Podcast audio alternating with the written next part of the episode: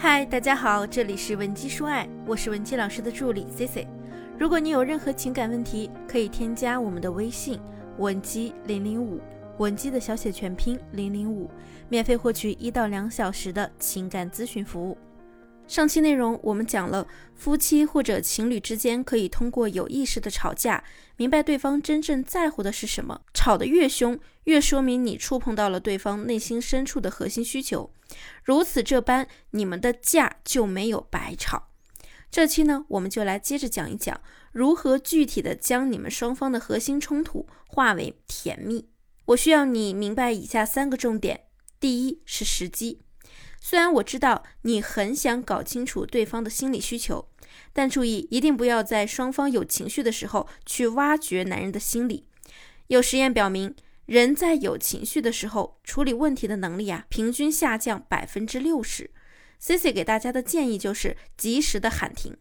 双方要是已经把分歧表达清楚了，而且开始感觉越吵越激动了，就及时暂停。这时呢，我们可以说些什么呢？比如。我现在需要冷静一下，或者呢，我们现在需要冷静一下，千万不要去说，哎，你现在需要冷静一下，你赶紧静一静吧。然后呢，你再接着说，等我们情绪好一些了，再继续聊。意思啊是告诉对方，我不是不跟你说了，是咱们先歇一会儿，冷静下来，能谈的时候咱们再谈。当然，暂停的时间呢，千万不要超过一天，因为吵架会消耗很大的能量。时间一久啊，人们就开始犯懒了，不想费劲了，只能把矛盾暂时性的堆积起来，这反而可能导致更大的隐患。第二个重点，侧重，要知道谁的情绪更激烈，说明谁更在乎这件事儿，也就是谁为这件事儿赋予的意义更大，心理需求的层级也就越高。比如。我们上来呢，觉得某件事儿啊就是一件小事儿，但对方就是不依不饶的，然后因为他的不依不饶，你才着急。你这时的急呢，就不是因为这件事儿本身。所以事后探讨这件事背后的意义时，只要侧重于对方就行了。反过来也是一样的，如果明显感觉是自己把这个小事化大了，对方对这件事倒没有那么大的所谓，那事后咱们分析的时候就侧重于咱们自己。那么第三就是我们今天的干货方法。这里我给大家准备了一个万能的方法，来将你们的争吵转化为亲密，那就是归因。每个人内心都有那么一两个自己特别在乎的点，只要有人接触到这几点，人就可能会产生情绪失控。所以，我们只需要把过去所有使你自己变得情绪激动的那些事儿都罗列在小本子上。不仅指的是你和伴侣的争吵，也可以是和你朋友、和你上司，只要是你感觉这之间有关联的，我们都可以把它罗列起来。接着呢，来分析你为这些类似的事情都赋予了什么样的含义，再想想造成这种想法的原因是什么。通常呢，这跟我们的原生家庭有关系。比如我自己特别受不了我和别人打招呼，但对方态度冷漠、没下文的样子。曾经啊，谁这样对我呢？我可能就会去找他吵一架。后来我就用归因法觉察了一下，把类似的问题都写在本子上，发现呢，我跟谁好像都有这个问题，朋友、亲人、伴侣，谁对我冷着脸不说话，我就抓狂。而在我的原生家庭中呢，母亲就是这样，每次生气的时候不讲话，就坐在那里憋着气，幼年的我会特别的惶恐，不知道接下来会发生什么事。所以想到这儿啊，大家应该也就明白了吧。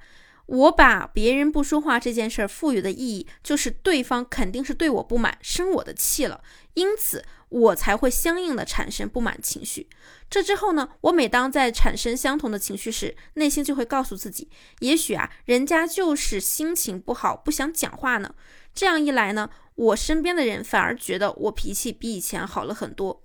这就是通过觉察，通过沟通，让一次吵架变得有意义。另外，大家也注意一下，如果是咱们自己的问题，我们要侧重自我梳理，然后呢，向伴侣去表达，目的是让自己来理解自己，然后让对方也理解你。我们千万别着急着解决具体的事儿，先把问题理解透彻了，其他的事情呢都好解决。那么反过来说，如果是伴侣的心理问题，我们就要侧重于倾听，帮助他去梳理。让对方说话，让他表达对这件事儿是不是已经有了自己的理解，有了自己的看法。那这个时候要注意了，就是千万不要着急，心理问题解决的时机一定是对方想要解决的时候。很多人对有些事情呢，其实心里不想面对，你逼着他，反而让他有压力，反倒不愿意去深想了。所以咱们一定要稳住。有句话不是这样说吗？慢慢来才能比较快。最后呢，我们还是要和大家说明一下，以上啊讲的是大多数情况，还有一些情况呢比较特殊。婚姻当中的一方或者双方也会因为鸡毛蒜皮的小事挑起战争，但是啊，这些事情呢没有任何的相似性或者关联性，可以说任何事情都能成为他们的导火索。那这种情况意味着什么呢？那第一呢，就是你们的关系现在进入了一个权力的争夺期，意思是当前在你们的关系中，至少有一个人想急着争出这个家庭到底以谁的想法为主。第二。是一方有意识的拉开关系距离，这种情况呢，并不是指一个人看见另一个人就烦，憋着话不说就想挑事。我以我自家的表哥表嫂为例，嫂子呢是那种很粘人的类型，只要她和表哥在一起的时候啊，就像连体婴儿。老公去上班了，她也要一直发微信，一分钟不回，她就胡思乱想。表哥呢，婚前觉得还行，挺甜的，但是时间长了呀，就有点受不了了。于是他为了拉开距离，就经常找茬，和嫂子吵架。吵完架呢，就容易冷战，冷战啊，就谁也不理谁，关系距离就这么拉开了。我们呀，管这种模式叫刺猬模式，就是在警告对方，你别靠我太近哦，你靠我太近，我就扎你。这种意识谈不上好或者坏，如果处理的好呢，女方可能已经觉知了、调整了，就变得更独立了，给男人一些空间，而且呢，给完对方空间，自己过得也还挺好，关系呢自然能恢复的比以往更好。但如果处理不好，两人可能就会觉得这不是我想要的婚姻，最后啊矛盾越来越大，干脆就分道扬镳了。这里的关键呢是两个人愿不愿意沟通，愿不愿意为了这段关系去成长自我。其实听到这儿呢，我想你也明白了，到底在亲密关系中，男女想要吵架的时候，该如何让争吵变得有意义，从而达到既不破坏关系，又能使双方都成长的好效果。如果你还有解决不了的情感问题，希望得到我们的帮助，可以添加分析师的微信文姬零零五，文姬的小写全拼零零五，发送具体问题即可获得一到两小时情感咨询服务。好了，我们下期内容再见，文姬说爱，迷茫情场。你的得力军师。